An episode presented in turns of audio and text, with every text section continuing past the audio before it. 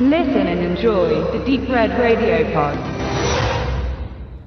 Die grellen Lichter der Großstadt. Es gab so einige Filme, mit denen Michael J. Fox sein lukratives Image als lustig charmanter Teenager aufbrechen wollte. Mit der langlebigen Sitcom Family Ties, Familienbande und den Unterhaltungsfilmen Zurück in die Zukunft, Teen Wolf oder Das Geheimnis meines Erfolges spielte er sich in der Rolle des attraktiven, aber als Außenseiter platzierten Heranwachsenden in ein festgemauertes Erwartungskonzept. In seinen frühen Fernsehrollen gab es noch Abwechslung und die Klasse von 1984 sei auch herausgerechnet, denn richtig los ging es bei Fox Mitte der 80er. Zwischen all den viel beachteten, meist komödiantisch angehauchten Filmen betrat er ernsteres Terrain. Paul Schraders Light of Day 1987 machte den Anfang, gefolgt bis 1989 von Brian De Palmas Die Verdammten des Krieges und James Bridges Die grellen Lichter der Großstadt, um den es in dieser Besprechung gehen soll. Denn er wird nach langer Zeit von Koch Films auf dem deutschen Heimkinomarkt wieder veröffentlicht. Jamie sieht in seinen biederen Anzug fehlplatziert aus in der Großstadt-Disco, in der er tatsächlich sofort auffällt als ungewöhnliches Teil eines Nachtclub-Puzzles. Es ist 6 Uhr morgens. Weißt du gerade, wo du bist? Mit diesem Zwischentitel beginnt Bright Lights Big City. Nach dem 1980 erschienenen Debütroman von Jay McInerney in Deutschland als ein starker Abgang erschienen. Wo Jamie steht, ist ihm wirklich nicht bewusst. Eigentlich will er Autor werden, doch bislang arbeitet er als Faktenchecker für ein New Yorker Magazin.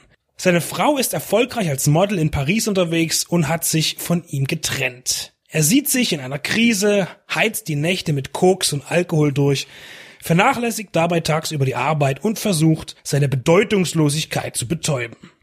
Das Ziel dieser Geschichte ist es, dass Jamie zum Ausgangspunkt seiner Unzufriedenheit findet und überwindet, dass er alles und jeden nur nicht sich selbst die Schuld an seiner Situation gibt. Einen fesselnden Spannungsbogen gibt es nicht in die grellen Lichter der Großstadt, was das Drama aber nicht langweilig macht. Man hofft mit Jamie, dass er zurechtkommt. Er sehnt einen körperlichen und seelischen Zusammenbruch beim fortschreitenden Verfall, damit er sich neu orientieren kann. Und Michael J. Fox zieht als Charakter Jamie in die Handlung und bringt uns tief in das Leben eines traurigen und sich selbst bemitleidenden jungen Mannes hinein. Neben Fox treten Kiefer Sutherland, Phoebe Cates und Tracy Pollan auf. Mit Tracy, die Fox bereits von den Dreharbeiten zu Familienbande kannte, entstand eine Romanze, die in einer langen Ehe mündete. Visuell sehr ergreifend und unerwartet, wenn man den Film erst sichtet, ist eine Traumsequenz, in der Jamie mit einem Ungeborenen im Mutterleib spricht. Grund dieses Traumes ist ein immer wieder auftauchender Zeitungsbericht über ein Baby, das noch in einer Frau ruht, die im Koma liegt.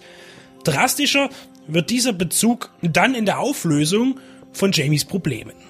Der von Sidney Pollack mitproduzierte 80er Jahre Bestandsaufnahmefilm einer sich suchenden Twins-Generation ist immer noch intensiv und überzeugt mit einer authentischen Umsetzung. Die 90er Jahre gingen dann eher lustig für Michael J. Fox weiter, aber er bewies, dass ihm das Drama gleichfalls liegt, was einem guten Komödianten ohnehin leichter fällt als einem durchweg dramatischen Darsteller, der versucht lustig zu sein.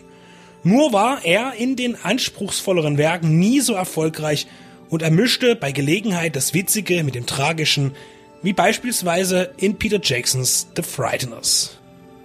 Koch Films hat sich wieder einen in der Masse älterer DVD-Veröffentlichungen verloren gegangenen Klassiker ausgesucht, der eine neue Bühne verdient und dringend gebraucht hat.